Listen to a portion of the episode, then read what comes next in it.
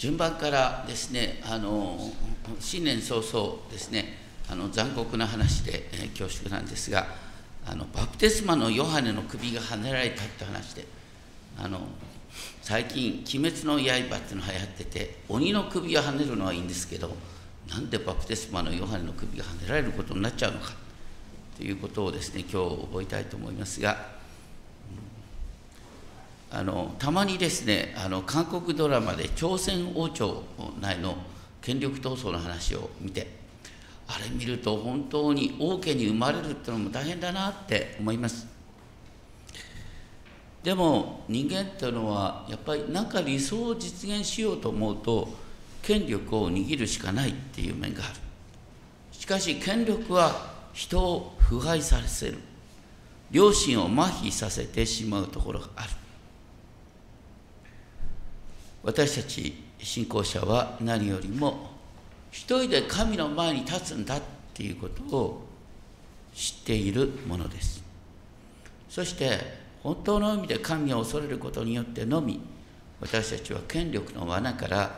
自由になることができるのかなって思います。14章1節その頃領主ヘロデはイエスの噂を聞いたという言葉から始まりますがこの領主ヘロデっていうのはあの少なくとも聖書の中にヘロデっていう名前で3人の違う人が出てくるんですね。これここのヘロデっていうのはヘロデ・アンティパスといってヘロデ大王の息子なんですね。ただ彼が任されていた土地はガリラヤ地方とヨルダン川東側のペレア地方っていうところで大体ヘロデ大王の支配してた土地の4分の1ぐらいを任されただけでしかも王とは呼ばれず領主と記されている。このヘロデ・アンテパスのことをイエス様はあるところで「あの狐」って呼んでんだよね。イエス様から「あの狐」って呼ばれる人間っていうのはどういう人間かっていうと本当にずるずかしくて自分の地位を守ることしか考えていない。だけどあのこの話があるんですけどヘロデ大王っていうのは自分の奥さんも殺しまたその奥さんからできた2人の息子も殺し、え、死ぬ前にはまた別のですね、え、長男を殺したっていうことであの 当時ですねヘロデヘロデ大王の息子であるよりはヘロデの豚である方が安全だっていう陰口が叩かれる。ことだったんです。で2節ではイエスの噂を聞いたヘロデが家来たちに「あれはバプテスマのヨハネだ彼が死人の中からよみがえったのだだからあの奇跡的な力が彼のうちに働いているのだ」と言ったと記されます。このヘロデ・アンテパスがバプテスマのヨハネを殺してしまったその経緯がですね14章のですね5節から14章の3節からのところに書いてあるんですがとにかくこの時点であの殺した後ヘロデ・アンティパスは深く後悔をしているわけです。みんなから絶大な人気を博していたバプテスマのヨハネを殺してしまった。イエス様ご自身もね女から生まれたもので彼ほど偉大なものはないって言われるほどのバプテスマのヨハネ。マラキに出てくる来たるべきエリアであったバプテスマのヨハネをヘロデは殺してしまった。そしてバプテスマのヨハネがよみがえってイエスとして現れた。っていう妄想に近いものを持つことな後悔とか恐れを持っていた。そして3章ごめんなさい。この14章3節から11節でヨハネがどうして殺されたかっていう経緯が書いてある。実は以前このヘロデは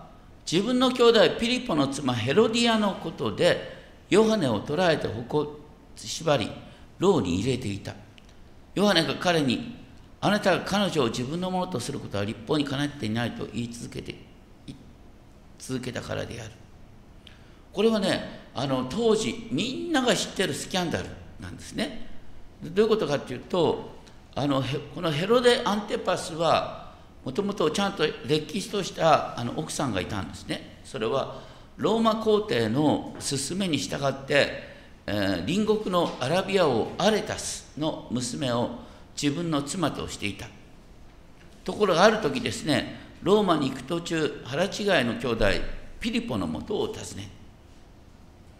そしてピリポの奥さんのヘロディアと恋に落ちる。ヘロディアっていう女性はこれも誇り高い女性であのヘロデ大王の孫娘なんですがそれ以上にヘロディアっていうのはヘロデ大王が殺したマリアンメというですねあの女性の孫なんですね。マリアンメっていうのはあの当時のユダヤで名家中の名家当時のユダヤでですねあの ユダ・マカベウスのね、えー、犯行からハスモン朝っていうのが生まれるんですね。そのハスモン朝のあの最後の女性がマリアンメなんですね。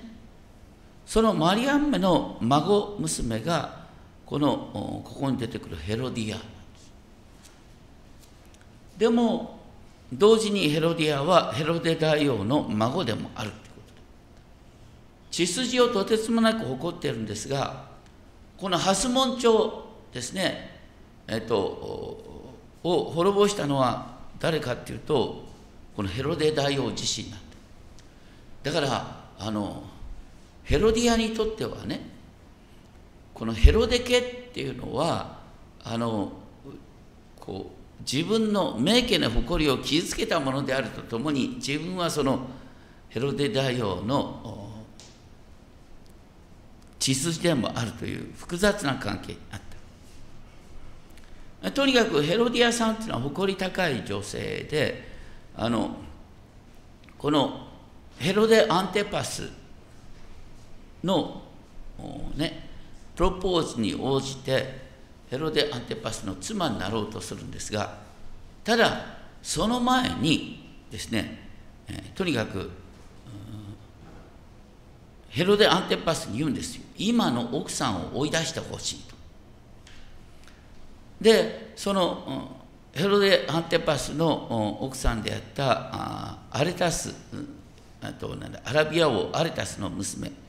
はそれを察知してえー、すぐに出てってですね父のアラビア王アレタスに泣け泣きつくわけです。そして父のアラビア王アレタスがですねあのヘロデ・アンテパスに攻撃を仕掛ける。一瞬ヘロデ・アンテパスはもう終わりかと思った時にローマ皇帝の仲介でですねどうにか助かる、まあ、とにかく狐のように巧みな人間ですからねうまくこの点を切り抜けたんですけれどもでもとにかくみんながねいくらなんでもね兄弟の奥さんを奪い取るのはそれはいかんだろうってでもみんななかなか口にできないんだけどバプテスマのヨハネは勇気があるからその結果を真っ向から批判したわけです。でそれを何よりも憎んだのはヘロデアンテパス以前にその妻となったヘロディアなんです。ヘロディアはそのことでバプテスマのヨハネを深く恨んでいた。でもここの記事によると、5節によると、ヘロデはヨハネを殺したいと思ったが民衆を恐れた。彼らがヨハネを預言者と認めていたからである。何よりもヘロディアがあのですねあのヨハネを殺したいと思ってたんですけれどもそれに流されるようにヘロデ・アンテパスもヨハネをどうにか始末したいと思ってた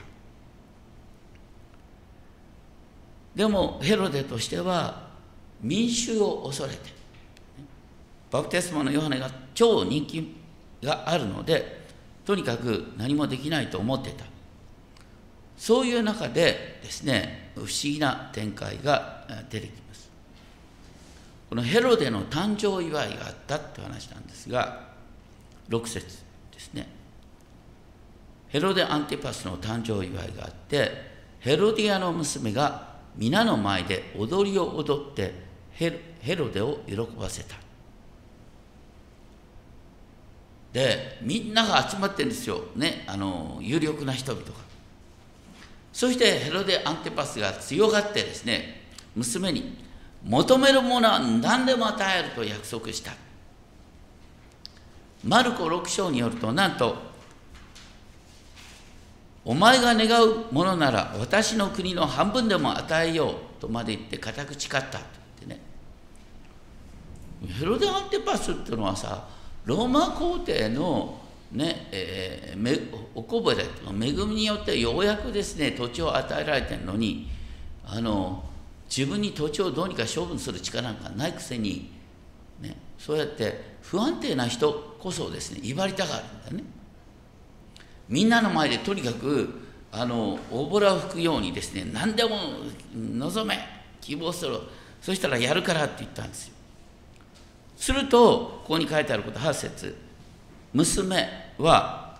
母親にそそのかされて今ここでバプテスマのヨハネの首を盆に乗せて私にくださいと言った。って書いてある。この娘っていうのはあのここに名前が出てないんですがあの別のところによるとサロメっていうね娘だサロメさんはお父さんはさっき言ったあの、ね、ヘロデ・アンテパスじゃなくてピリポなんですね。ヘロデ・アンテパスの兄弟。だからサロメは連れ子なんです。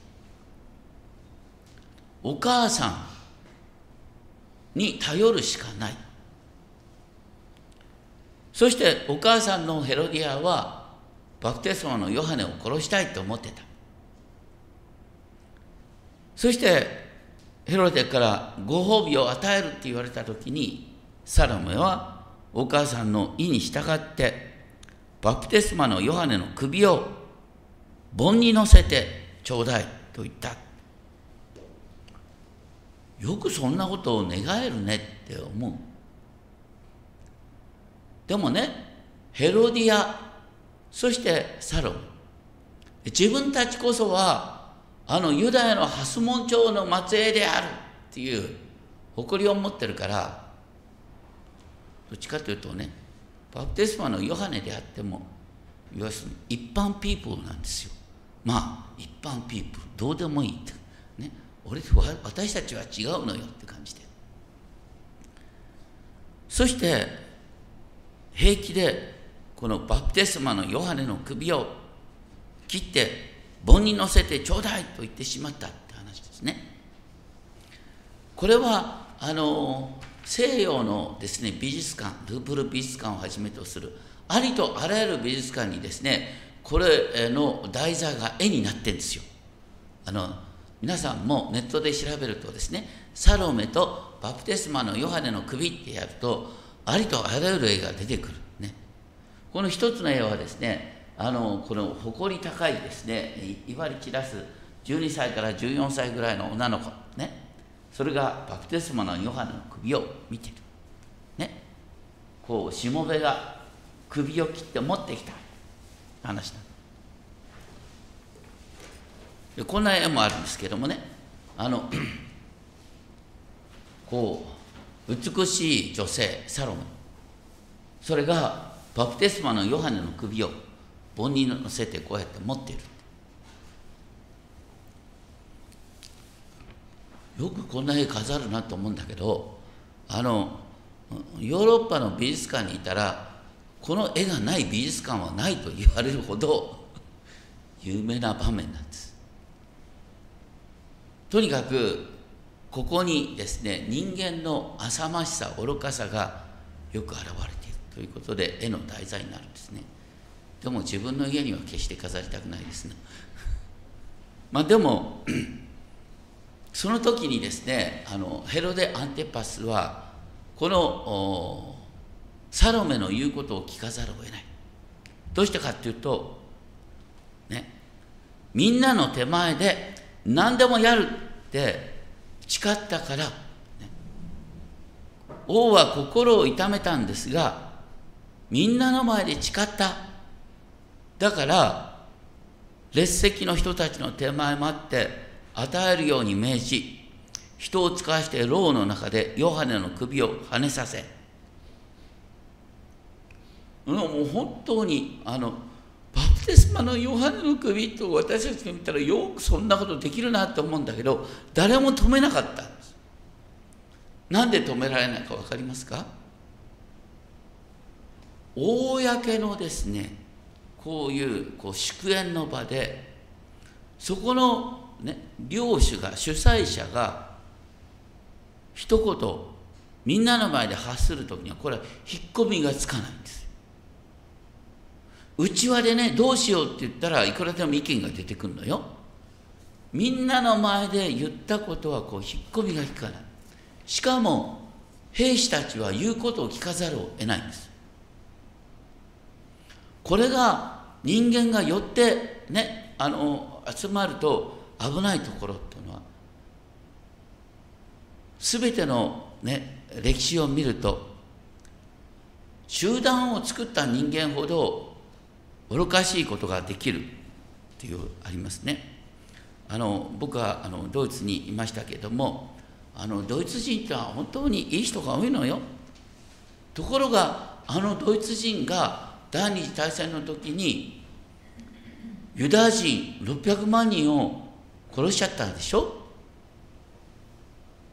葬式になったら何でもできんだよね。もう人のこと言えない。日本だって朝鮮半島や中国の人々から憎まれてるよね。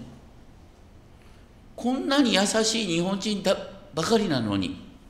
なんで憎まれるのかっていうとやっぱりそれに値することをやってしまったっていうのがある。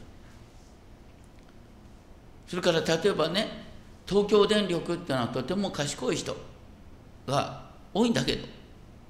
だけどついこの前までさ原発事故は絶対起こりえないっていうことを前提に組織が動いていたでしょう。ジェームス・フーストンっていうですねあの先生がこんなことをおっしゃっています。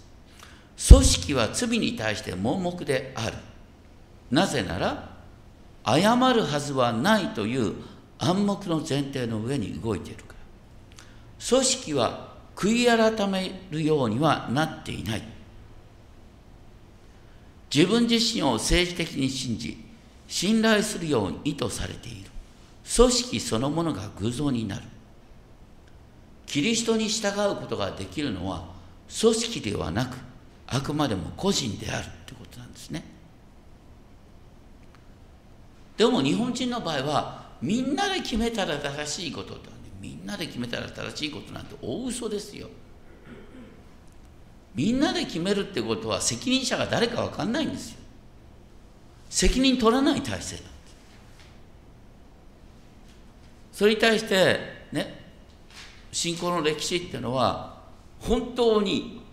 いざとなったら私は命を懸けてここに立つっていうことを通して人を通して歴史が変わってきた。例えばねここにあのルターの聖書が置いてますね。1545年版のルター訳聖書ですけども。ルターはねカトリックの世界に修道修道士としながら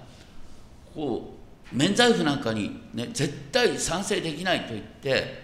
あの真っ向から反抗した。で最後にルターはあの皇帝カール5世って皇帝カール5世ってのは当時スペインとドイツの王様でスペインは当時アメリカ大陸まで治めてましたからね世界の半分を治めるのがカール5世だった。その前にルターは立たされた時に何と言ったかっていうとね聖書の明らかな証拠によって私の誤りが証明されるのでない限り私の両親は神の言葉に固く結びつけられているから私は両親に反して行動することは危険であり不名誉である。私は何も取り消すことができない。私はこれ以外何もできない。私はここに立ちます。神を私を助けてください。と言ってそこから宗教改革が始まっています私たち福音自由においてもですねあの福音自由の自由ってことはそれぞれの個人の良心の確信を大切にするっていうことが大原則になっていますね私はこれを譲ることができないっていうのは福音自由の原則においてはそれは認めざるを得ないってことなんですところがねここに出てくるヘロデ・アンテパスっていうのはイエス様から狐なんて呼ばれるほどの人間で要するにその状況によってコロコロ言うことが変わっていくんですよ。このヘロデ・アンテパスなんてねあのひどい人間であのイエス様が最後に捕らえられる時にですねヘロデ・アンテパスはイエス様に向かって言うんおい俺の前で奇跡でも見せてみろ」とか言ってね好奇心旺盛だけどイエス様はもう徹底的に無視したのね。イエス様から無視される人間もいるのよ。とにかく徹底的に無視されたのがヘロデ・アンティパスだよ。ヘロデ・アンティパス頭に来てですねとにかくこう兵隊たちと一緒になってイエス様を散々からかってねあのピラトのもとにあの送ったって話が出てきます。とにかくヘロデ・アンティパスは自分の権力を誇ってね俺は何でもできるんだ。バプテスマのヨハネの首だって跳ねられるんだ。なんてやってながら後で怖くて怖くてたまんなくなった。っていう人間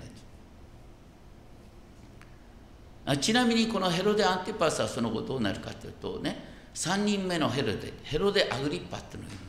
ヘロデ・アグリッパっていうのはあ今言ったヘロディアの弟なんだよね。でヘロデ・アグリッパはあのローマ皇帝新しくローマ皇帝になったカリグラっていう人と幼なじみだったでそのカリグラ皇帝になった時にヘロデ・アグリッパは大きな力を持つ。それに妬みを持ったのがヘロディア。ヘロディアはですね夫のヘロディアンペスをけしかけてですね私の弟がこんなに威張ってるって言ってねあなたは皇帝に訴えてよって言ってね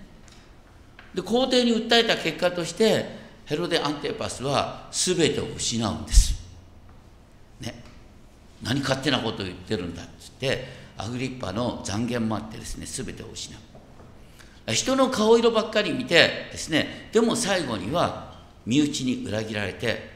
あの滅んでしまうというのはヘロデ・アンテパスなんですね。まあ、とにかくこう権力っていうのは人間を狂わせる。それはヘロデ・アンティパスでありまたヘロディアでありまたサロメ。私たちは本当にあの自分自身もなかなか私たちに権力なんかないんだけどね。でも権力を持ったとしたら本当にそれをあの恐れて用いてほしいと思います。でも同時に私たちは本当に日本の政治でもですね大臣になった途端失脚する人なんかもいますし本当にあの権力を持つっていうことはとても危ない誘惑に置かれているっていうことを覚えたいと思います。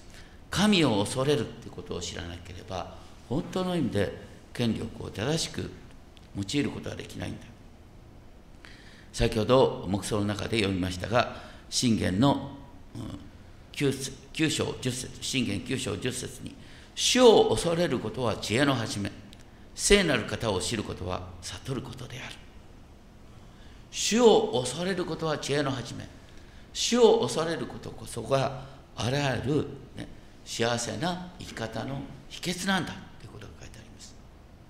でその意味で ですね私たちは同時に今の権力者のためにもお祈りする必要がある。第一手もって2章1節にこう書いてある。王たちと高い地位にあるすべての人のために願い、祈り、取りなち、感謝を注ぎなさい。それは私たちがいつも経験で品位を保ち、平安で落ち着いて生活をするため。品位を保って平安で落ち着いて生活したいと思ったら、権力者のために祈りなさいって書いてあるんだよね。まあ、なかなか権力者も大変なんですけれども、菅総理大臣のためにお祈りする必要があるかなと思います。あちなみにねあのこうバプテスマのヨハネなんでこんなかわいそうな死に方するのって思うんだけどだけどねこう歴史から見るとバプテスマのヨハネはなすべきことを成したんですよ。バプテスマのヨハネは何にもイエス様を紹介することを自分の使命としていた。だからイエス様がだんだんだんだんみんなに知られていく。そういう中でバプテスマのヨハネは使命を終えて、神の見許しの中で首はねられて死んじゃった。それから見たらだけどイエス様の死に方なお大変だったからね。だからあの神を信じたら楽に死ねるというわけでもないんですが。だったら来たるべき世の命っていうのは保証されていますので本当に私たちはいつでもどこでも神を恐れながら生きていきたいと思います。お祈りをしましょう。天のお父様あなたが全てを支配しておられることを覚えます。どうか私たちがあなたの前に誠実にあなたに喜ばれる歩みができるよう導いてください。あなたを恐れる生き方をさせてください。尊き主イエス・キリストの皆によってお祈りします。